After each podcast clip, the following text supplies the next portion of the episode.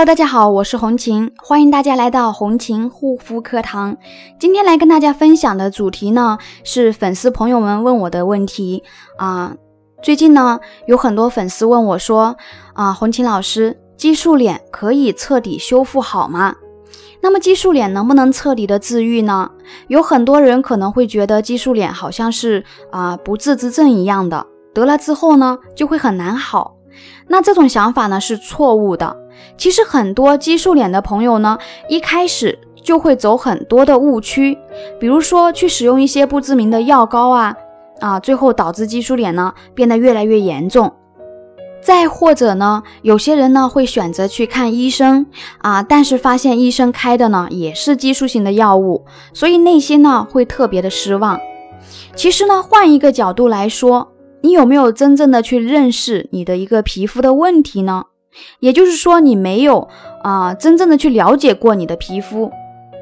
想要治愈激素脸，首先要知道激素依赖性皮炎所产生的原因，为什么会得激素脸？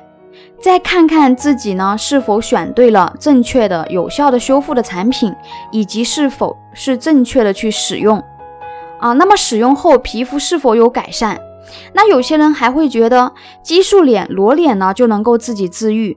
如果是说单纯的皮肤屏障受损呢，而你的裸脸的情况下，有可能会好转，因为皮肤它有一定的自愈能力。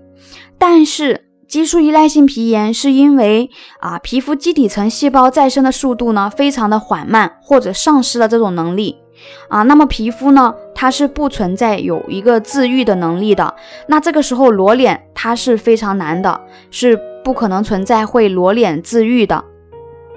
如果你想真正的彻底修复好激素脸呢，可以私信我幺三七幺二八六八四六零。好啦，今天的分享呢就到这里了，感谢大家的收听，我们下一期再见。